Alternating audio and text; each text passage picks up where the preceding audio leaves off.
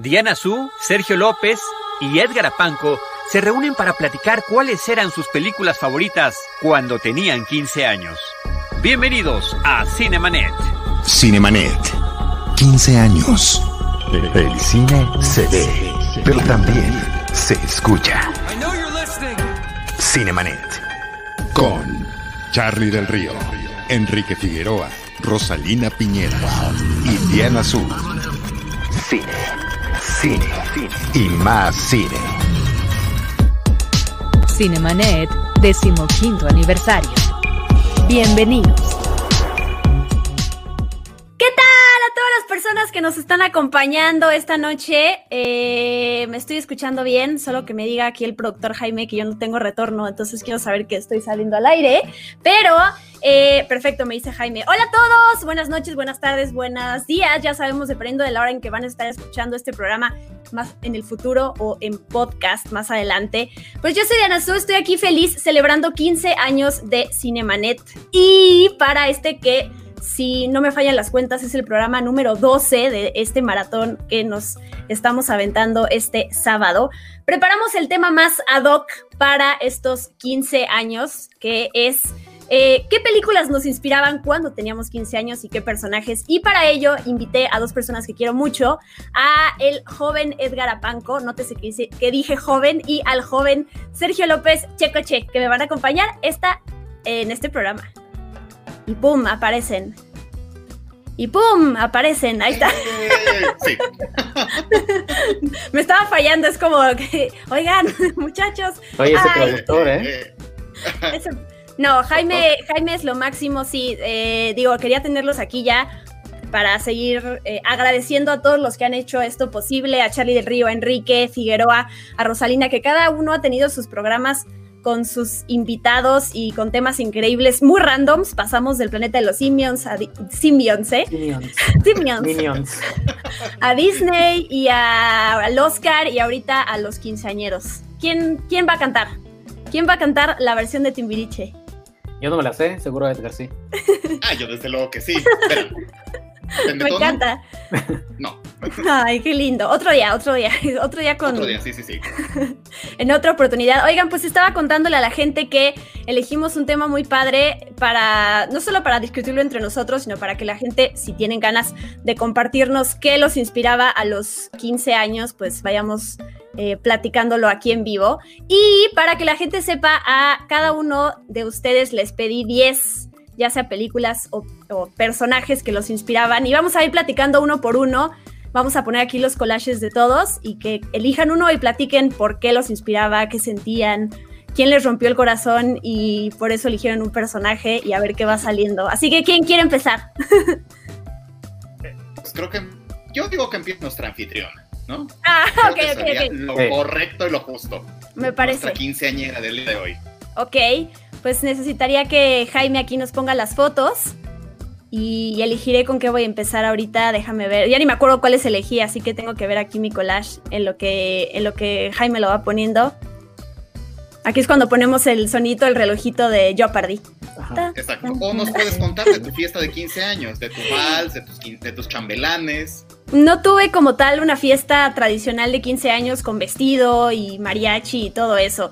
Pero sí tuve una, sí celebré 15 años, pero fue, fue diferente. Perdón si decepciono a alguien. Nunca es tarde, se pueden cumplir 15 años dos veces, tres. Ahorita, este año cumplí ya dos veces 15 años, o sea, ya tengo los 30, así que siempre se puede cada 15 años eh, cambiar la cosa.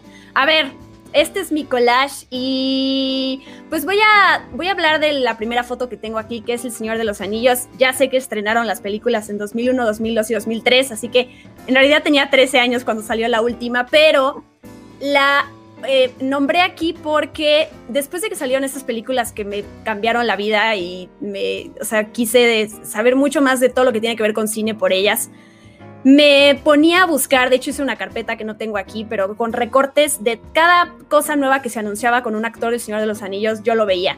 O sea, así es como llegué a ver a History of Violence y eh, llegué a ver, este, mm, eh, no sé qué, Lost también por, por Mary. Entonces sí es una película, las películas que me inspiraron muchísimo a la fecha, eh, la verdad me, me hicieron, me, las amo. Y el personaje que está ahí en medio, que es Legolas, que lo elegí de hecho también para hablar más adelante de Orlando Bloom, porque yo tuve una época en donde estaba obsesionada con Orlando Bloom y yo de verdad sentía que me iba a casar con él. O sea, eh, sí, lo sentía, sí, lo sentía, cercano, cercano. y eh, de, entrada me gustan los elfos, siempre me hubiera gustado ser un elfo y vivir en Rivendell. Pero no sé, no sé por qué pasa eso por mi mente. Pero cuando se anunció que se iba a casar con Kate Bosworth, que era su novia en esos momentos, no saben cómo lloré. O sea, leí, no sé, la noticia en el, en el periódico o en una revista o no, no sé, pero ¿O lloré. él? o me lo dijo él, me dijo, ¿qué crees? Y, no sé, a la fecha lo pienso y digo, no sé qué estaba pasando por mi cabeza. Pero sí, o sea, Troya también lo vi por, la vi por Orlando Bloom, que además no es una película que favorezca mucho a Orlando Bloom. Eh, pero bueno, esa es mi historia con estas películas, que a la fecha me siguen inspirando y ahí está mi amor por Legolas, que, que, que, que ya ¿Quieres decir algo, Sergio? Adelante. Sí, un dato curioso que no sé si Edgar sabía o, tú, Diana, sabías, pero hoy, bueno, hace tiempo, hace algunas semanas, lo, me enteré de este, de este dato. No sé si sabían de, de Vigo Mortensen y. Ay, Ian McKellen. No sé si saben de que Vigo Mortensen, como todo mundo, cumplió años, ¿no? Igual Ian McKellen. Vigo Mortensen cumplió este año la misma edad que tenía Ian McKellen cuando empezó a ser Gandalf. O sea, este año, este año Vigo Mortensen cumplió la misma edad que Ian McKellen cuando interpretó a Gandalf. Pero a ver, eh, ese dato, ¿cómo llegaste a ese dato? Eso me causa más curiosidad que el dato en sí. edad, edad de Vigo Mortensen. Eh, no, creo que estaba buscando, estaba buscando como imágenes tal cual de lo que nos pediste. Y no sé por qué llegué a ese, o sea, no sé por qué llegué a, hacia un dato en, Reddit o no sé dónde, que, donde alguien había puesto eso. Ay, hoy cumpleaños Vigo Mortensen, pero eso fue hace, Vigo Mortensen creo que cumplió hace como cuatro meses. Y alguien puso, hoy cumpleaños Vigo Mortensen y hoy cumple la edad en la que Ian McKellen entró a ser Gandalf en El Señor de los Anillos. ¡Wow! y Vigo Mortensen ya puede ser Gandalf ahorita. Sí. Qué fuerte. Me gustan esos datos curiosos. Pues sí, ya, ¿cuánto pasó después del 2000 acá? ya casi. Bueno, 20 años. Sí, ya casi los 20 años. ¡Wow! Es mucho, pero. Qué bonito. Esas películas jamás van a dejar de. de o sea, las, las, valoro en mi vida por muchas cosas, pero ya ese es otro tema. Ese es. Ah, ya me tienen algo, un dato más sobre Diana Su en su vida. Ahora elijo, yo te elijo a ti, Edgar Apanco, para que. Eh, ah, bueno, primero hay que poner el collage, el Como Pokémon. productor. sí, sí, sí. Para que veamos las que eligió Edgar Apanco, que yo quiero decir que algunas, la verdad, ni. ¿Ni las conocías? Sí, sí, no. Mira, vamos a elegir la que está después de la princesita. Tres formas de amar. Bueno, en español se llama Tres formas de amar. ¿Qué sucede? En esos años, corría 1994. De hecho, yo tenía el terror de que el año en el que yo cumplí 15 estuvieran haciendo Diana Su, ¿no? que por el año, una cosa así. Y dije, Dios santo, qué viejo estoy. Bueno, sí, qué viejo estoy, pero, pero sí, ¿qué sucede con estas, con, con la elección de estas películas? Son elecciones de películas de los 15, de los 14 años, o más bien del 93, 94, porque si se acordará Sergio, que es un poco más joven que yo, o algunos años más joven que yo, pero no tan cercano a Diana Su. Eh, en esos años las películas nos llegaban un poco más tarde y entonces a veces una película que era del 94 aquí nos llegaba en el 95. Entonces medianamente hay una mezcolanza, pero esta la quiero mucho porque es de esas películas que renté en el Macro Videocentro, mm. en, en, el difunto Videocentro y justo cuando yo cumplí, cuando pasé de la prep, de la secundaria a la prepa, pusieron en Videocentro una promoción que era todas las películas puedas por 150 pesos. Daban una tarjeta y con esa podías rentar todas las que quisieras. Entonces yo rentaba cuatro películas diarias, que era el máximo. Y entonces ya saben, pues tenía 15 años y entonces ponía como la, primero las clasificación B y luego ponía las clasificación C, ¿no? Metida ahí a la mitad, ¿no? Así de, te vas a llevar tal, tal, el Callejón de los Milagros y tal, o bueno, o algunos más de tono. Eh, en realidad yo creo que les valía pirulí qué cosas rentaba yo, pero me llevaba mis cuatro películas. Esta era una de esas clasificación C. Tres formas de ¿De qué trata? Son de esos, son unos chicos universitarios. De hecho, uno de ellos es el hermano de Alec Baldwin. No me acuerdo cómo se llama. William Baldwin. Ah, tiene la cara de Baldwin. Completamente. si no me equivoco, ella es Lara Flynn Boyle. Sí, la de Men in Black. tocan. Exacto. Sí, sí, sí, ya lleva la comida, ya se acabó. Basta. Permiso. Y entonces era de estas películas donde uno estaba enamorado del otro y la otra, eh, uno, un hombre estaba enamorado del otro y eh, ella estaba enamorada de uno de los dos, un triángulo amoroso, va pronto, ¿no? Entre roomies de universidad. Entonces, bueno, yo fantaseaba con que me tocara una situación así, ¿no? Yo todavía viviendo en el closet, desde luego, y rezando, rogando porque algo así me pasara en mi universidad. Desde luego no pasó, porque yo no me iba como los gringos a otra ciudad a estudiar la universidad pero me ¿eh? encantaba esa película, exacto, mira, yo deseando que eso me pasara, Oye, pero como Diana deseaba casarse con Orlando, yo deseaba tener una situación así.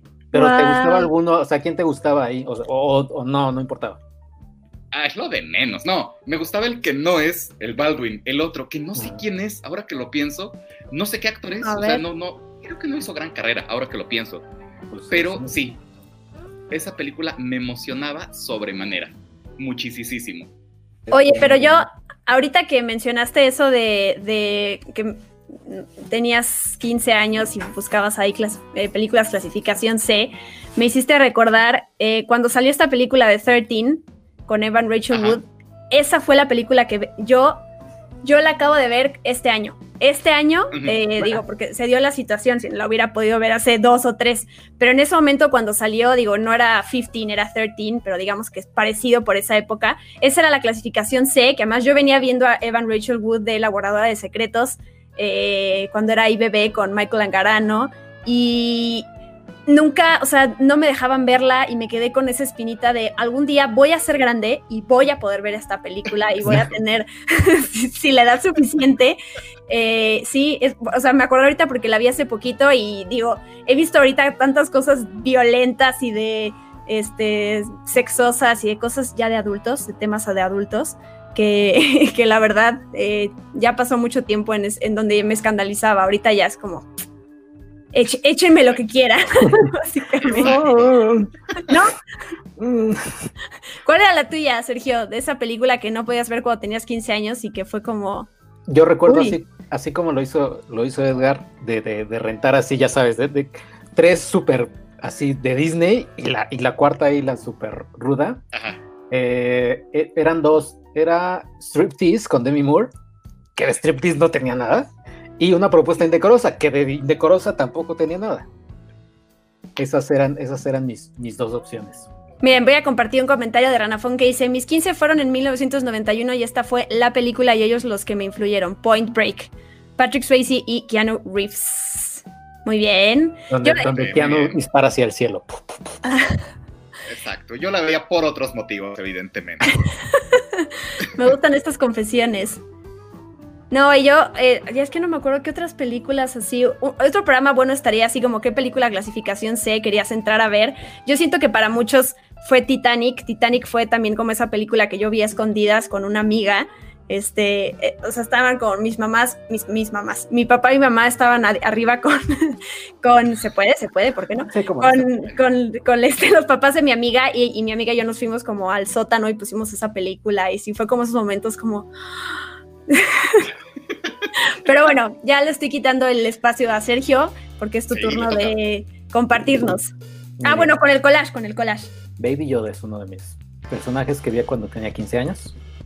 No por convivir jamás en la vida. Ahí están, ahí están. Ahí están, a ver, ¿cuál escogí? Y además, quiero que, se, quiero que se, note las veces que elegiste a Nicolas Cage en esto. Ajá, ¿Cómo no? Es que Ahí hay una obsesión, ¿eh? Es que vamos a empezar, yo creo que ya directo, directo con, con el, con el rey, ¿no? Con Nicolas Cage, que a mí, o sea, cuando a mí me pasó, o sea, igual y cuando tenía 15 años, que seguramente les pasó a ustedes, a todo el mundo, igual y también vi películas que se estrenaron mucho, o sea, se estrenaron antes, pues, o sea, vi películas de los 80, vi películas de los 70, sí, pero las vi cuando tenía 15 años. En el caso de Nicolas Cage, vi La Roca, que se estrenó en el 95, pero yo no tenía 15 años en ese entonces, no me acuerdo cuántos años tenía. Pero eran, o sea, el Nicolas Cage, el, el grande, así, el, estelar, era La Roca, Conner y Face Off. No, hombre, peliculones, ¿eh? Brutal. sí. Y sobre todo esa, esa imagen que está hasta abajo a la izquierda, ándale, ándale, así. No, no, no, Conner, qué cosa. Qué cosa. Es que no, sé por qué, o sea, creo que la primera que vi de él, o sea, tal cual creo que fue eh, La Roca, y así me voló la cabeza La Roca. Y después vi después Conner, y, y hice la cara de, Nicolas Cage, así de qué bárbaro, qué película. Y después Face, Face Off, que las tres son buenas, las tres son palomeras como, como son las volví a, o sea, las he visto más veces, pero sí ya les veo muchas cosas chafas, ¿no? bueno, no chafas, como ranchi. Sí. No es que eran palomeras, eran de matiné, ¿no? De esas películas de matiné, ¿no? Que se podían ver. Nicolas Cage me recuerda mucho a Luigi, Luigi y Luis Miguel. Luis Miguel Cruz. Luigi Atlante. Sí, siento que él siempre defiende a Nicolas Cage cuando alguien habla mal de él. A mí me gusta por la leyenda del tesoro perdido. Eso es, como que es muy buenas películas. Y, y, ahorita él escoge, o sea, tiene. Es, es, Micha y Micha, ¿no? Hace películas bodrios totalmente que yo no veía, como una que hizo con este Chris, Christian, ay, Anakin, ¿cómo se llama Anakin Skywalker? Eh, Christian Haydensen. Christian Haydensen hizo una como de, de, este, de brujos o algo así, que no vería, pero hizo Mandy, que Mandy es increíble. E hizo... No llegó, pero creo que la subieron a Click. Este, y está en ah. Fox también. ¿Pero está buena esa, Mandy? Sí, Mandy, Mandy es un, es un viajezote. Y ándale, la roca. No, es que qué, bárbaro. Ahorita yo creo que voy a terminar. Terminamos esto y me pongo a ver la roca. Pero, pero sí, o sea, es Nicolas Cage a full. Pero y tiene, y Family Man, que ya Family Man es como del 2000, 2001 y es una película que veo mucho, bueno, más en estas épocas, como que es una película que, te pasa muy seguido, ¿no? Family Man con tía León. Y esto es Mandy. ¿Por qué Nicolas Cage se vino para abajo? O, a lo mejor no lo hizo, pero mucha gente como que empezó a, no sé, a, a atacarlo o a dejar de quererlo. Sí fue así, ¿no? Sí, pues creo que, o sea, creo que gastaba mucho, o sea, ganaba mucho dinero, pero a la vez lo gastaba. Y por ahí vi algún, creo que eran E True Hollywood Story o alguna de esas, donde compra muchas cosas excéntricas, ¿no? Que víboras y que cosas muy excéntricas y pues gasta mucho dinero ahí. Y por eso hace películas como medio chafitas, para pagarse todo eso, creo. Pero pues que haga lo que quiera con su dinero. Pues sí, exacto, pues es su lana. Sí, pero es que ya no, ya se le estaba acabando y decía, ay, pues ahora quiero otro, ah, otra víbora, entonces necesito hacer otra película. o sea, como empezó, empezó a elegir cualquier cosa. exacto. Ah, ese es el punto. Ya está, con, con tía Living Las Vegas. Living Las Vegas, claro. Mi, mi acceso a Nicolas Cage fue, fue con esa a los 15 años y desde luego no le entendí nada, ¿no? Yo decía, oh, Shishi, qué exquisita película, no entendí nada. Sí. Ya después tendría que haber entrado con La Roca o con una de estas para emocionarme con Nicolas Cage. Exacto. Yo también lo, lo, lo, voy a recordar porque hizo a este personaje de Spider-Man Into the Spider-Verse. ¿Cómo es? Black es el, personaje que es en blanco y negro. En blanco y negro, no recuerdo cómo se eh, llama. Noir, algo de Noir. Ay, alguien nos diga cómo se llama ese personaje. Pero bueno, lo ubican. Es uno de los diferentes ahí de. y esa es de, de, Face Off. No, hombre, qué, qué película es, ¿eh? Yo sí espero que hagan la 3 de National Treasure. Yo también. Son películas que disfruto mucho. Sí, sí, sí. Pero bueno, eh, ya mucho, mucho programa de a Nicolas Cage. Voy yo. Voy yo con Nicolás. Nicolás. Nicolas Cage. Ah. Nicolas Cage. Qué mal chiste, qué bárbaro. Oh. Eh, a ver, digo, ya, ya hablé del Señor de los Anillos. Orlando ahí está Bloom está ahí, eh, o sea, Troy, o sea. Tú tienes a Nicolas Cage, yo tengo a Orlando Bloom muchas veces. Puse a Juanes, no tiene nada que ver con el cine. ¿Por qué está Juanes ahí? Porque, no sé, e, es alguien también que me influyó mucho en mi vida y me encanta Juanes y lo conocí también no sé si tenía 15 años, hice una fila como de 7 y dije como, ¿por qué no mencionarlo ahorita? Para que lo sepan. ¿Y con él también te ibas a casar o no? No, con él no, con él no. Con él no, ok. Relación laboral nada más. sí, eso está ahí. Eh, a ver, yo voy a elegir de estas eh, Troya. Troya también, quien me llevó ahí fue Orlando Bloom, obviamente, que lo quería ver ahí de Paris, que sí, fue muy, fue duramente criticado. A mí Troya me encanta cuando salió, me acuerdo que, eh, digo, y, más adelante cuando me metí en esta industria y Troya, en algún momento creo que salió la conversación cuando estaba en Cine Premier, no recuerdo, pero y la acabaron y destrozaron a la película porque es, no sé, es esas Brad Pitt haciendo el personaje de Aquiles, creo que fue muy juzgado y criticado, pero a mí me encanta, a mí me encanta, no sé si... Eh, no sé, como películas épicas, que me, gusta El Señor de los Anillos y después llegó Troya, no sé, yo la disfruté muchísimo, Eric Bana, eh, este, Peter O'Toole, Diane, Diane Kruger, o sea, eh, no sé, Kruger, Kruger. La tengo ahí en mi lista, la verdad. Siento que hoy en día a lo mejor podría ser un poco más dura con ella. Y vean, es que Brad Pitt aquí como Aquiles. No, sí, mejor me quedo con ese recuerdo de, de lo que me generó esta película. Pero aprendí, esta película, el bonito recuerdo que me da también es que no te debe de dar pena las cosas que te gusten a pesar de que la gente los llame guilty pleasures o te digan como, ay, qué pena que te guste esa película. Eso es lo que, lo que es Troya para mí y lo digo con todo el orgullo del mundo, me encanta Troya. Ahí le, contestas como Dana Paola, ¿no? Como el meme de Dana Paola, así escribiendo así, me vale. Me vale. sí, me vale, sí, sí, es que véanlos, de verdad. Eh, pero tiene un, tiene un gran elenco esta película. Sí, y, vino después obviamente de Gladiador, ¿no? Que querían todos los estudios hacer su película épica. Y, el director era, bueno, es Wolfgang Petersen, ¿no? El director. Sí, cierto, Wolfgang. Ahí está el meme. Ahí está Diana. Ahí está. Diana. También amo a Dana Paola hoy en día, tengo que decirlo. Aquí, eh, Omar Iván, digo, no, no, sé si podemos compartir el comentario aquí en la pantalla, pero lo voy leyendo. Dice: Mis 15 fueron en el 98 y 99. 99 es caso de un podcast de todas las buenas películas de ese año. Matrix, Six Sense y como buen fan de Star Wars, Episode 1. Sí, Haciendo un bello paréntesis, aprovechando que acabas de mencionar a Troya, ella es Troya. Ah. Ay, se llama Troya. Troya. Se llama Troya. ¿Cuántos ah, años tiene? Tiene siete meses. Ah. ¿Qué marca es? Digo, ¿qué raza es? ¿Qué marca? Shih Tzu. Es una Shih Tzu verdad. ¿Qué rodada tiene? Perdón poco kilometraje y es una preciosura y, se llama Troya. ¿Por qué Troya?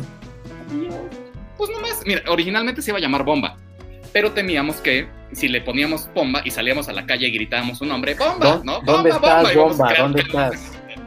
Exacto. Entonces, pues nos gustó el nombre de Troya, no necesariamente por Brad Pitt ni por la película, pero nos agrada. por el caballo de Troya. Básicamente sí, por todo lo que Qué puede bonito. Muy bien. Sí. Venga. Vamos ahora con Edgar Apanco. Edgar Apanco. Pues ahora nos vamos con Babe. Sí. Me, motivaba como no tienen idea. Esa fue de las primeras películas que me obsesionaron muy cañón con los Óscares. Eh, desde el 92 más o menos, desde La Bella y la Bestia, desde esa entrega de los Óscares que yo dije, no manches, una película animada nominada a Mejor Película, desde ella empezaban a interesarme las premiaciones, ¿no? Pero cuando fue esta de Babe, que también estuvo eh, Sueño de Fuga también, no es cierto, fue un año después. Eh, en esta de Babe, yo de veras quería con todo mi corazón que ganara el Oscar. Ah. Porque esperaba de veras que se ganara el Oscar a Mejor Película. Eh, ay, qué ingenuo.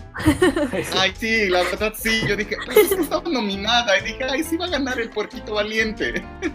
y entonces me emocionaba muchísimo y su, su, historia de inspiración y de, y de superación. Y, ay, no, me encantaba el puerquito, la verdad. Y el doblaje en español está bastante bonito, la verdad. La voz del narrador está bastante, bastante bien. E, e, es una chulada la voz del narrador en español. Y el puerquito, ay, no sé, me, causaba toda la emoción y la, y la, ternura del mundo. Que, que, sí lograba sus metas. Digo, se me hacía un poco inconente, ¿no? Después lo tienen que matar porque es un porquito y demás. Pero eh, sí, me emocionaba mucho el, el porquito, la verdad, con todos sus amigos de la granja y cómo llevaba las ovejas. Y, ay, no, es una ternura. ¿No lo aman? ¿Verdad que lo aman? No, la verdad. está bien. Oye, ¿y la 2? ¿La viste? La 2 me imagino, ¿la viste? Sí, pero muchos años después, no, ni siquiera la fui a ver al cine. Sí me esperé a verla en video porque dije, no, ya mataron la magia, ¿sabes? La magia era esa, esa película que tendría que haber sido única. Pero bueno, pues quisieron hacer una secuela, le salió ahí, eh, y pues ya, valió checos. Fue con esta película que empezó como una moda, lo, lo pregunto, eh, por tener puerquitos de mascota o eso fue en otro momento? No lo sé. Yo creo que después, ¿eh? ¿Después? Mira, Enrique dice, Babe es de mis películas favoritas, me encanta. Jaja. La segunda, la segunda tengo que volver a verla, muy oscura como secuela de la primera. Y es del mismo, ¿no? Es de George Miller, la segunda.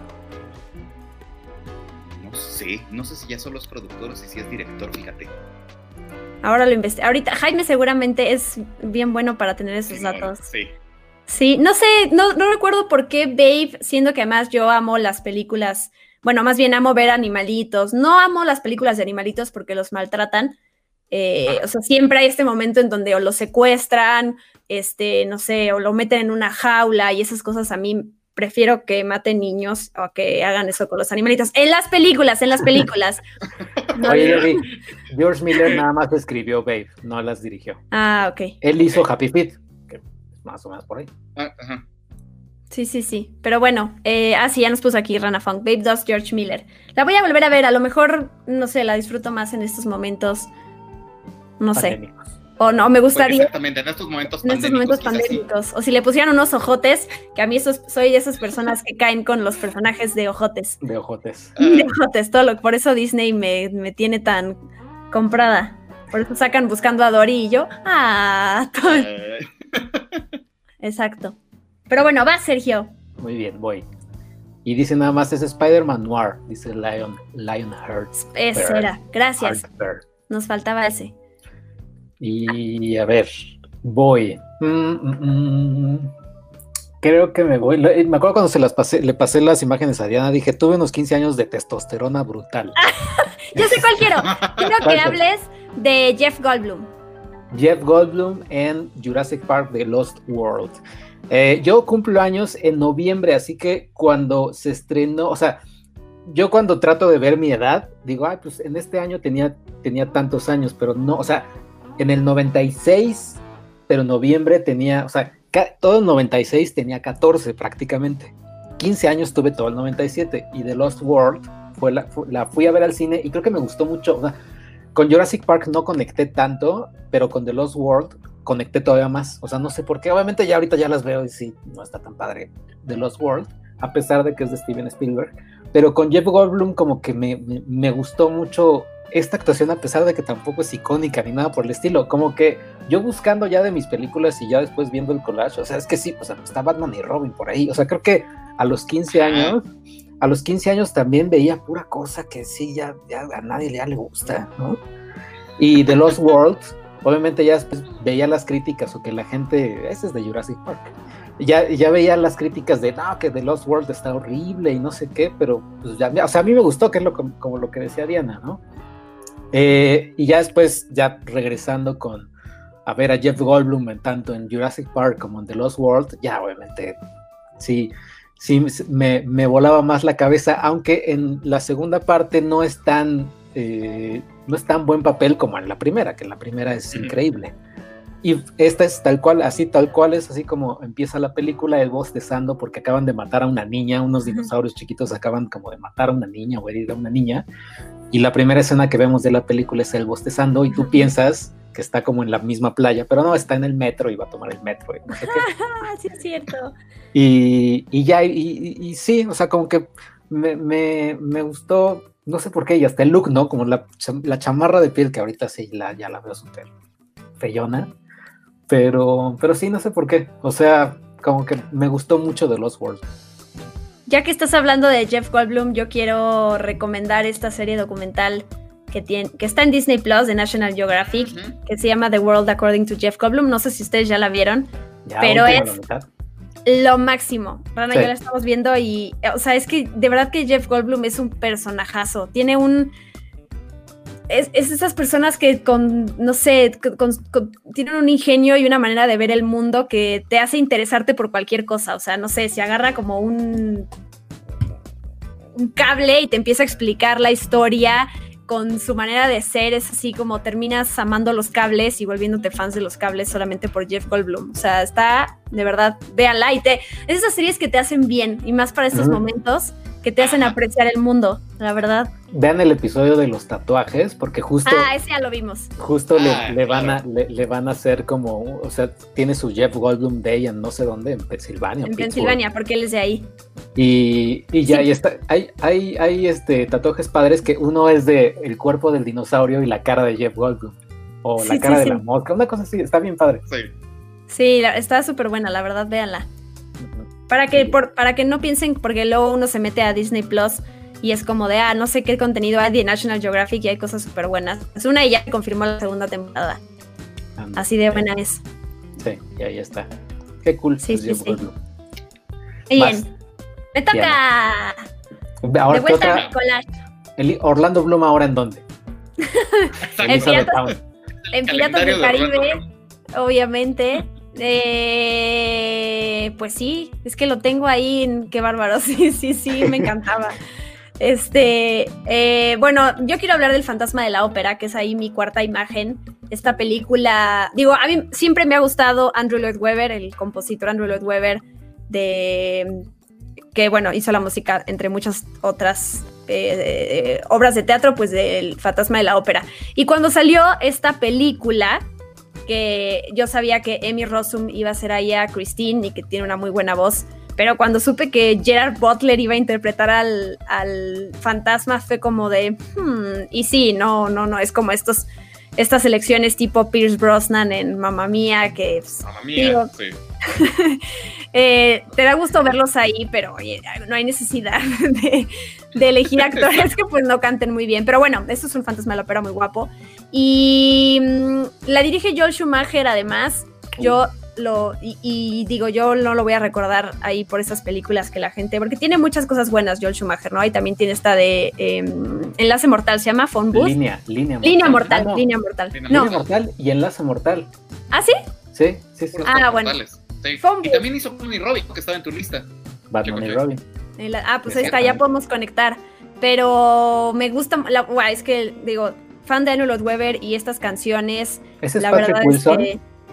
Es, es, Patrick. Es Patrick Wilson. Fíjate que no sé si él hace a Raúl. A ver, espérense.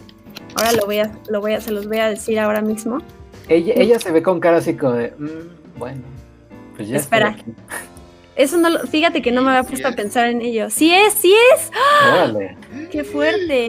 Lo voy a ver con otros ojos. Pero además ahorita en pandemia, eh, Andrew Lloyd Webber desde su casa ha subido unos videitos ahí tocando el piano de diferentes canciones de sus obras y la verdad ha sido muy disfrutable. Pero yo la amo y me gusta la película. Obviamente no es como la obra de teatro o como Sarah Brightman cantando, pero mira, ahí están Patrick Wilson. Patrick Wilson. Wow, ahora, ahora quiero verla y él, él, él canta mejor que Gerard Butler, ¿eh? Sí, mucho mejor. Sí, sí. Y este número de Emmy Rossum, el de Think on Me, es bien bonito. Lo hace muy sí. bien.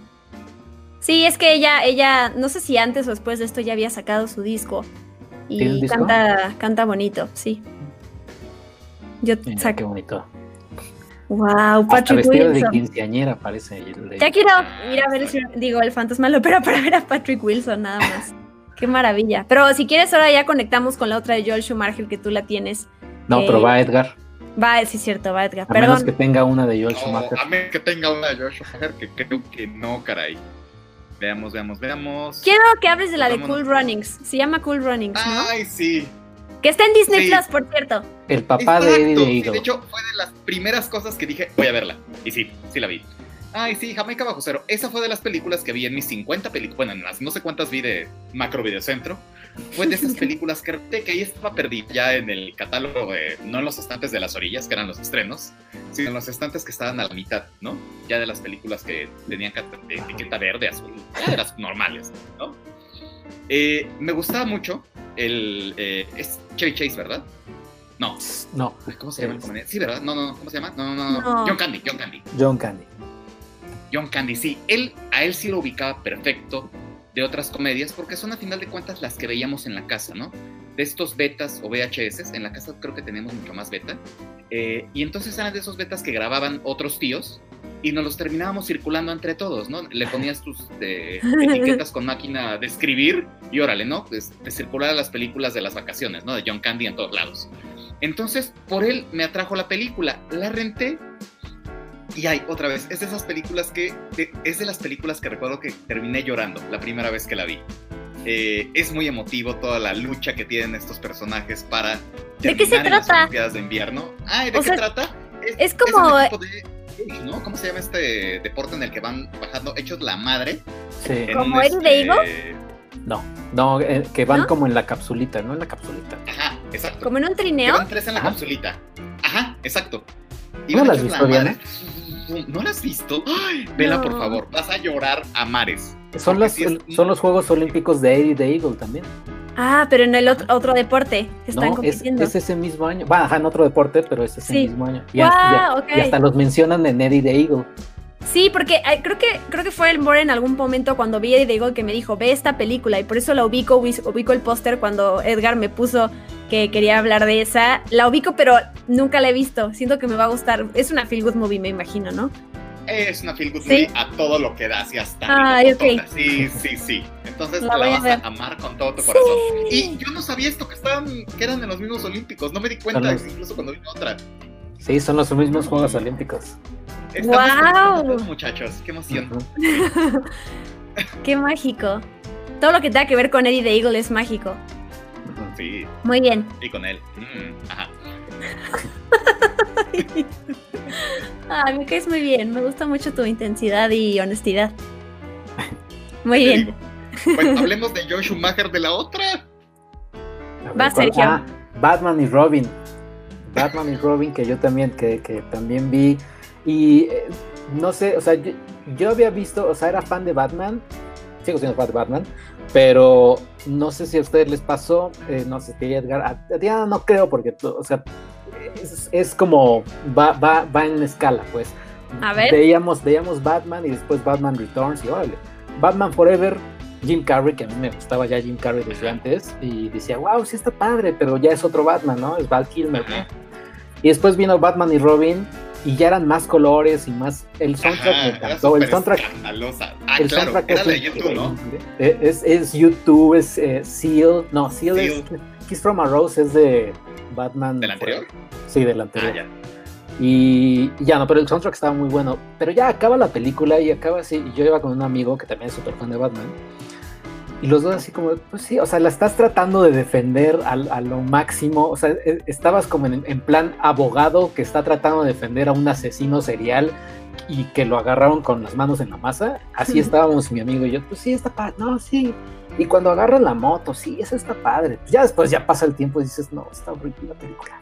Pero, pero aún así, aún así, sí le tengo mucho cariño, ¿no? O sea, sí creo que también fue mis primeros contactos con una película realmente mala, pero que también me gustó y, creo que también eso como que me, mm, o sea, me formó, pues, así como creo que también en el caso del Señor de los Anillos con Diana, que, que, te, que te, formó desde en cierto aspecto, a mí así también Batman y Robin, o sea, como que amar las películas que sean extremadamente malas, como que me, me encendió ese, ese botoncito, ¿no? De, es, película mala, ya es película que quiero ver. O sea, y Batman y Robin, pues sí, o sea, ya era Schwarzenegger, el casting estaba muy bueno.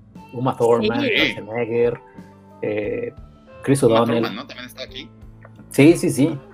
Y, ya, pero, o sea, sí, creo que encendió mi, mi, amor por las malas películas. O sea, tal cual. Y, y me encanta cada que George Clooney se disculpa por Batman, me encanta. Pero no se debería de disculpar, ¿no? Eh, pues él, lo hace. O sea, y es que él sabe, o sea, sí sabe que mató la franquicia. Porque es una franquicia, o sea, tal cual eran las. El, mismo Alfred es del mismo desde Batman, de Michael Keaton. Pero, a ver, si esas, o sea, de entrada no fue culpa de George Clooney, como no es culpa de nadie que interpreta a alguien en Star Wars y cuando la gente quería matar a Medvest por hacer a Jar Jar Binks, pues es como, es mi trabajo, yo interpreté un personaje, yo qué, ¿no? Pero no sé, o sea, yo siento que a menos de que haya sido ofensivo o que, no sé, te hayas metido con un tema malo, pues, ¿por qué vas a... ¿Qué tal que con esa película alguien lo vio, conectó con él y le dio, no sé, oportunidad? o sea, George Clooney hoy en día no, no, no, no necesita nada, su carisma llena la pantalla completamente, así que si pueden, pero si pueden busquen, hay una, hay una entrevista, no sé en qué show británico, donde habla George Clooney de cómo lo dirigía Joel Schumacher, precisamente así con un megáfono, así de, ok, George. Este, y así él en, ¿no? él en su traje de Batman, ok, George, estás, enojado, tus papás murieron, acción. Y él así y empieza a actuar. O sea, él, es, es, muy chistoso, pero te digo, es muy chistoso cuando cada que George Clooney habla de Batman y Robin, este, está padre. que nadie más habla, ¿no? Ni Schwarzenegger, ni nadie, como que en cambio George Clooney. Sepultado. Sí. Ah, está padre. Muy bien. Me toca. Orlando Bloom. No, yo tengo que hablar de Hilary Duff porque Hilary Duff me, influenció mucho. Eh, es que, digo, ya no sé por años, ¿no? Creo que Lizzie McGuire salió antes y luego la película de Lizzie McGuire va, eh, cuando va a Roma. Eh, no sé, era mi sueño, o sea, encontrarme con, con mi gemela perdida, que, que además es cantante y entonces puedes cambiar eh, lugar con ella y de repente salir, no sé si cantan en el Coliseo, ya no me acuerdo dónde, y tener a un público ahí, demostrar el talento que tienes, ese era mi sueño. La verdad. Eh, amo Hilary Duff y no sé, no sé cuántos años en verdad estaba muy metida con ella cuando sacó su disco. De repente se perdió, de repente creció y ahorita ya que va con su cuarto hijo o en su tercero o algo así, no sé, pero Em, la amo, la amo. Y hizo otras cosas, además de Lizzie McGuire, que me gustaba, ¿no? La de El hombre perfecto, que sale esta. Creo que es. Ay, no me acuerdo cómo se llama la actriz no es Holly, ahorita lo busco, pero esa y hizo Raise Your Voice y la verdad me gusta mucho, hablaré también por Arturo Magaña, que sé que también ahí le gusta Hilary Duff y lo sabemos, ahí su, lo sabemos por su Twitter, ¿no? Oye, ¿tú, ¿tú adoptaste algún look de ella o algún look así de, en tus 15 años, eh, el de Orlando Bloom en, El Señor de los Anillos quizás? No, no adopté. De Hilary Duff estoy pensando como en peinados o ropa o algo así. No. Sí me encantaba este alter ego que tiene que es ese me, está Arturo ya está poniendo Hillary. Lógico. Eh, que sí me, me, encantaría tener como este alter ego o alguien que no sé que pudiera estar la gente viendo qué está pasando por tu cabeza o tus miedos o como ese tipo de, cositas. Me gusta. Tengo una pelota de, de esos de playa hoy en día de Lizzie, del personaje y una toalla también que la guardo y que no sé, creo que también cuando crecí son de esos personajes que nunca me dieron pena, porque también pasa, ¿no? Que cuando eres, estás como en, es, no sé, ya 17 o algo así, que esas cosas que conservas, peluches o recuerdos que las tiras porque dices como de, ay no, qué oso. Que me las quiero, con esto. sí, sí, sí, luego te arrepientes. y no, de ella no. La verdad siempre me, me, me gustó mucho Hilary Duff. Y bueno, muero de ganas de ver esta secuela de Lizzie McGuire que nos vienen prometiendo, que pues ya no sé qué va a pasar con ella. Pero bueno, ojalá salga en algún, momento. Y ya. Va Edgar Apaco. Pues sí, yo, así como dijo Diana yo les tengo que, o sea, no yo les voy a hablar, yo les tengo que hablar de, de Hilary Duff, yo les tengo que hablar de Nicole Kidman en, mm, en México se llamaba Todo por un sueño, y en inglés era To Die For, ¿no? Esta película de Gus, de Gus Van Sant. ¿Qué pasa con esta película? Esa fue, me acuerdo mucho de esa película porque fue cuando inauguraron el segundo o tercer Cinemex, sería cuando más, y era en Santa Fe. Yo vivía en Atizapán y evidentemente no tenía coche. Entonces nos echamos toda la excursión hasta Santa Fe para ver esta película porque solamente estaba en algunas salas. Bueno, yo fui como cinco veces hasta Santa Fe para ver esta santa película. ¡Wow! Me obsesioné cañón con la película y con el personaje, con Susan Stone, ¿no? Que era esta reportera, esta mujer que quería triunfar en los medios eh, y que hacía todo lo posible por salir en ellos, ¿no? Empezaba con un pequeño segmento del clima en su, en, en su pueblo natal, Pequeña Esperanza, Little Hope, y de ahí ella se daba cuenta que su marido se le interponía en su camino, ¿no? Y que se tenía que deshacer de él. Eh, no es que yo me identificara con ella y que posteriormente fuera a matar a mi marido, ¿verdad? Pero me gustaba mucho el, arrojo, el, tesón que tenía para conseguir lo que quería. De verdad, eso, eso me, me, gustaba. Es una inspiración, a lo mejor no en lo bueno, pero sí decía, pues le echa ganas, ¿no? O sea, ella quiere conseguir cosas, pues que se los den, ¿no? Está chida. Eh, pero de verdad fue una obsesión bárbara. En alguna clase de diseño, incluso me dejaron que hiciera un ejercicio de puntillismo y ese póster que a mí me tardar horas haciéndolo, bueno, ahí me tienen haciéndolo con puntillismo, ¿no? ¿Lo conservas? lo conservo, por ahí debe andar. E incluso el año pasado que me invitaron de Cine Premier a escribir de un año en particular, justo tocó ese. Entonces dije, esta es mi oportunidad. Y sí, escribí de todo por un sueño. Pero sí, era una épica, épica con esta película. Me gustó un montón. Y si ahora la vemos, pues tiene tres ganadores del Oscar, ¿no? Eh, en la película.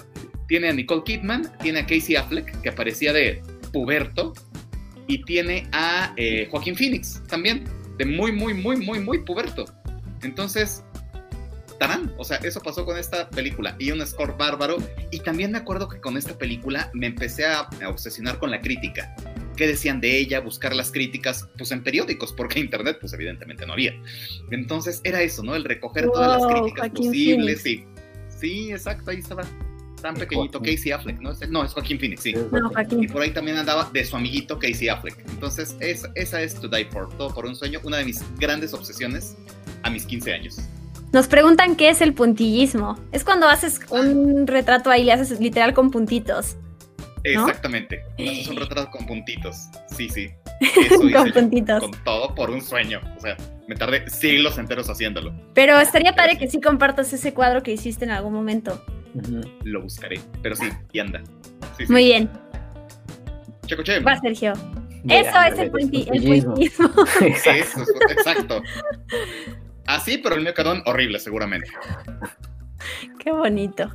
A ver, oh. déjame ver qué quiero. Quiero Men in Black. Men in Black. Eh, pues así también como, como tuve obsesión con Nicolas Cage, creo que eh, mi obsesión también vino con Will Smith, porque un año, eh, no, fue el mismo, bueno, en el 96, que pero tenía 14, en el verano vi Día de la Independencia y me voló la cabeza Día de la Independencia. Así dije, ¿qué es esto? Porque además yo, súper ignorante, no conocía a nadie de esos actores, salvo Will Smith, porque salía en El Príncipe del Rap. Pero así dije, no manches, ¿qué es esto? Qué increíble película, la amo, wow. Y ya después al año siguiente, Will Smith en Men in Black, dije, y, la vi, dije, no manches, qué cool película, wow, quiero ser como él. Y, ya, o sea, y llegó una sociedad, y después Wild Wild West, no manches, quiero ver Wild Wild West, y ya después, no manches, quiero el, artículo de Men in Black para que se me olvide Wild Wild West. Porque, porque qué horror, qué película tan horrorosa Wild Wild West. Pero Men in Black es una, es una franquicia que sí, yo sí le tengo mucho cariño a Men in Black, a pesar de que a pesar de que ya la 2 es mala, la 3 es como... La 4 es ya la de Chris Hemsworth, ¿no? Sí, esa ya ni, creo que ya ni siquiera la ah, cuento. Pero sale, sale un cuadro, que es lo que más me emocionó, que sale un cuadro de, los agentes K y J, eh, como que destruyendo eh, la cosa, la nave esta en, la 1, sale un cuadro en la de Chris Hemsworth. Sí, me acuerdo. Y pero, es bien emocionante si te gusta esa película, o sea, si la rescatas porque te gustó el cuadro que sale cinco segundos, creo que habla muy, no habla muy bien de la película. Y habla muy bien de Men Black. Sí, claro. Porque además también hasta, y, era la época donde salían videos musicales de las, de las películas, ¿no? O sea, en MTV de Claro. Y, yo ahí bailando, ¿no? Así tan. Exacto. Mi, mi, mejor recuerdo con Men in Black es que hay, hay un juego en Universal Studios de esos de láser, justo para que le puedas disparar a aliens. Y yo era buenísima. Y ya, eso es mi recuerdo de Men in Black. Yo tengo otro recuerdo de esta. Yo me acuerdo de Men in Black que me gustaba mucho porque, además de todo, porque era de las poquísimas películas donde hay un personaje que se llama Edgar. Digo, no era el mejor personaje, era el de Vincent D'Onofrio, que es el que se come el, el extraterrestre y sale de todo. Entonces decía, ah, hay un personaje que se llama Edgar. No hay Edgares en el cine, no los hay. No sé por qué. Wow, un programa de todos los programas y digo películas y series en donde salgan personajes con nuestros nombres está cool. J. Edgar. Exacto. J. Edgar, sí, y el pequeño Edgar de Catalina Krill. Pero de ahí en fuera no había gran cosa de Edgares. Entonces, que saliera en Men in Black, yo era el más feliz. Sí, se nota que los apunta. Así cada vez que encuentra un Edgar. Muy bien. Miren, aquí Néstor nos había puesto a mis 15 llegó Harry Potter, Lord of the Rings y, retras y retrasada, retrasada Spider-Man por los atentados de 2001. Oye, qué, buen año para tener así 15 años, ¿no? Imagínate. Sí. ¡Pum! Pues nos queda tiempo para decir una cada uno. Venga. A ver. No, vas, o sea, yo ya hablé de mi No, no, estoy esperando el collage para acordarme lo que puse. Todos así de, eh, no sabemos. Orlando Bloom. No, ahí va. Vi que pusiste Lost, me acuerdo que también pusiste... Eh, sí, puse el Orgullo y Prejuicio. Sí, ya, es que ya hablé de todos esos, me falta Orgullo y Prejuicio creo, pero de, de Lost fue otra cosa que quise empezar a ver porque salía Mary, eh, ¿cómo se llama? Dominic Monaghan se llama el actor. Les digo, yo, yo cazaba a los, los actores de Señor de los Anillos que salieran en diferentes cosas y los veía por eso. Lost no la empecé a ver el año que salió, que creo que fue el 2004. Me puse al corriente con la tercera, creo, la cuarta, que era más, la vi con mi papá de corrido hasta ese momento y, bueno, sabemos lo que significa Lost hoy en día en este mundo de las series. Pero sí, la tengo ahí por el suelo de los anillos. Creo que no, digo, no nos van a poner mi, mi collage o Jaime. Jaime, ¿me ayudas? Por su, por su Uber Eats, por su cena. Jaime, ¿me ayudas con mi collage para acordarme de qué otras películas tengo? Oye, rápidamente, yo de Lost, de Dominic Monaghan, no sé si te acuerdas, Diana o Edgar, me encanta la historia de él anotando sus cinco éxitos, de como sus Wonder Hits, y ah, está bien bonito, híjole, esa, ese episodio donde y el último es el día que me hablaste o el día que te conocí, bla, bla, bla. Sí, ay, sí. Ya. Sí. Y yo además eres fan de Lost, así que te la sabes, te la sabes. Bueno, rápido, dos de ahí ya para cerrar mi parte. Eh, Orgullo y Prejuicio, me gusta mucho además la música, de ahí me gusta este personaje que ya, ya se me olvidó el, nombre del actor, pero que sale en Succession también. Y entonces cuando vi mm. Succession me, me, emocioné. Ahí está, ese actor de ahí. Si alguien nos dice ahorita el nombre, se lo agradecería. Y bueno, 13 Going on 30, si tuviera 30, que tampoco es de 2005 cuando tenía 15, creo que es de 2002 o algo así. Eh, pero bueno, este año que cumplí 30 eh, y que está esta maravillosa frase de 30, eh, ¿cómo es? 30, flirty and thriving. Ya lo puedo decir y sentirla y vivirla. Y nada, cuando vi esa película a, esa edad, pues era como, wow, ¿qué voy a estar haciendo y cómo voy a estar amando mi vida cuando tenga 30? Y por fin ahora lo estoy viviendo y sí la amo así que estoy orgullosa de ello. Y bueno, eh, esta película además tiene Andy Serkis, otro El Señor de los Anillos, ven, eh, yo todo, todo, lo veo por eso más que nada. The Succession se, llama, Matthew McFadden. McFadden. McFadden. Y bueno, Mark Ruffalo, que en esta película por alguna razón siempre he sentido que se siente medio incómodo él. No, no se ve muy feliz, no sé por qué tengo esa sensación, pero bueno, ahí está con Jennifer Garner y, bailan thriller, cosa que eso sí no lo he logrado desarrollar al día de hoy siempre. Era mi sueño, todavía no lo cumplo. Pero bueno, ya. Edgar Afanco, vas. Muy bien. Pues yo me acuerdo que en Nicolás estaba tres colores rojo. Me acuerdo que cuando tenía como 13 vi tres colores azul. Fue mi introducción a las muestras internacionales de cine. Me gustó mucho. Quizás no lo entendía en su totalidad, ¿no? Lo que implica el dolor, la pérdida pero me, impactó muchísimo. Después ya vi rentada blanco y después me tocó ver en cines rojo.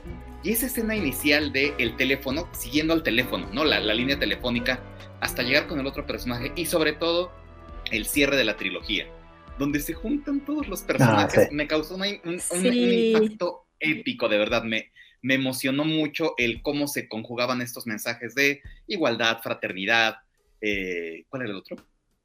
Libertad, igualdad, fraternidad, me conmovió hasta las lágrimas el que eh, se, se, encontrara, ¿no? Estos personajes, o este personaje, no sé si lo recuerdan, de una señora, de una viejecita, una viejecita toda encorvada, que en las tres películas va a tirar una botella a un bote, eh, no lo consigue en las dos primeras, recuerdo, pero en la última alguien le ayuda, ¿no? Y finalmente logra meter una botella en en el contenedor. Entonces sí, el que se, este crossover, ¿no? En una película. Y Slavsky, bueno, pues era la gran cosa, ¿no? Claro. voló la cabeza. Sí. Sí, sí, sí. Entonces, ahí está esa película. Ahí está esa película de tres colores rojos que igual me encantó. Ay, sí, como trilogía, toda. Sí, sí, sí, sí. Ya quiero volver a verla. Sí, yo también. Sí, sí. Y voy yo. Entonces, eh, rápidamente, y las voy a decir súper rápido, Daylight con eh, Christopher Nolan, Sylvester Stallone, que supuestamente iba a ser la última película de acción de Stallone, yo por eso me encantó y la vi y todo. Y hay una, hay una eh, anécdota muy chistosa de, los hermanos Sabdi, que ellos estaban yendo por un túnel cuando estaban grabando Uncut Gems y estaban y alguien del crew dijo, ah, yo aquí hice una película. Y ellos así, ¿cuál? Daylight, y que se voltearon con este hombre, creo que hizo sonido o algo así, y ellos, no manches, que hiciste Daylight, sí, y, así también emocionadísimo los Safdie, ¿no? Así hablando con este crew de sonido de Daylight, eh, yo me sentí identificado, yo fui los hermanos Safdie en ese momento. Eh, máxima velocidad 2, la pongo aquí porque ha sido... La 2. La 2, y ha sido la película que más, ese año cuando tenía 15 años creo que sí fue mi amor por las malas películas, porque fue cuando esa película, y ha sido la única y va a ser la única, creo que he visto cinco veces en el cine, no, lo, no, creo hacerlo nunca más. Diana, seguramente creo que El Señor de los Anillos tú la llegaste a ver más, ¿no? La vi seis, pero también hay que tomar en cuenta la duración. O sea, sí me eché pues, que tres horas y media, luego la vi extendida, sí, sí, sí.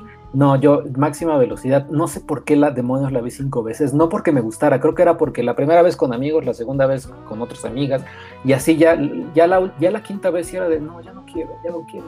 Ya, la, terminé por ver y, ya ahorita que la pasan la veo porque pues ya me, me trae buenos recuerdos y, y, ya. Y Seven porque pues es Seven, etcétera. Porque pues es Seven. ¡Wow! Oigan, pues muchas gracias. Ya se nos acabó el tiempo. Frase trillada. Pero no, estuvo bien padre. Yo espero que, la gente le hayamos hecho recordar cosas lindas de sus 15 años y que además con esto le hagamos honor a la celebración de Cinemanet que son 15 años y que los dos han estado en programas, no sé cuántos hayan estado, sé que Sergio un montón y, y Edgar Apanco, pero, pero si no, vas a, te voy a invitar más para que platiquemos de muchas cosas. Yo encantado de la vida. Pues yo sé que digas así un montón, pues no, ¿No? Pues no tanto, invita. bueno, pero siempre sabes que ya se acercan las listas de lo mejor del año y creo que ahí es también donde se hacen estos crossovers de lo, mejor, lo peor, series, películas. Lo peor. Edgar, nada más rápidamente, Edgar, ¿ya viste Locas por el Cambio? Ya, ya la vi. bueno, es que sabes que la vi mientras estaba haciendo otra cosa, mientras estaba preparando un examen. Entonces no dolió, pues me entretuvo, o sea, me entretuvo ahí para que estuviera. Híjole, a mí ni me entretuvo. Diana también ya sé que la vio, pero. Sí, pero eso lo dejamos para es tema para otro programa, porque más ya teníamos que dar paso a los siguientes invitados con su siguiente tema. Pero muchas gracias de veras. Eh, espero que la gente le haya pasado bien y sobre todo que ustedes la hayan pasado bien para que vuelvan aquí en algún momento. Y gracias a Jaime por aquí poner los collage, collages una y otra vez. Y nada, está bonito aprender de todos nosotros un poquito más. Exacto. Muchas gracias y felicidades a Cinemanet. Sí, muchas gracias y muchas felicidades. Sí, y felicidades a todos los, eh, digo, hay tanta gente que ha pasado por los micrófonos de Cinemanet, pero qué bárbaro, 15 años es, es eh, un, ejemplo de, de, perseverancia y constancia, la verdad. Muy bien, a ellos, a todos, más bien, somos parte. Sí. Pero bueno, pues nos despedimos, muchas gracias. Gracias. Les mando muchos abrazos virtuales. Igual. igual. Feliz Navidad. feliz Navidad, feliz Año Nuevo. Nos vemos en el 2021. Bye. Esto fue Cinemanet, decimoquinto aniversario. Con Charlie del Río, Enrique Figueroa, Rosalina Piñera y Diana Azul. Cine, cine, cine y más cine. Cinemanet, 15 años. Los créditos ya están corriendo. Cinemanet se despide por el momento. Vive cine en Cinemanet.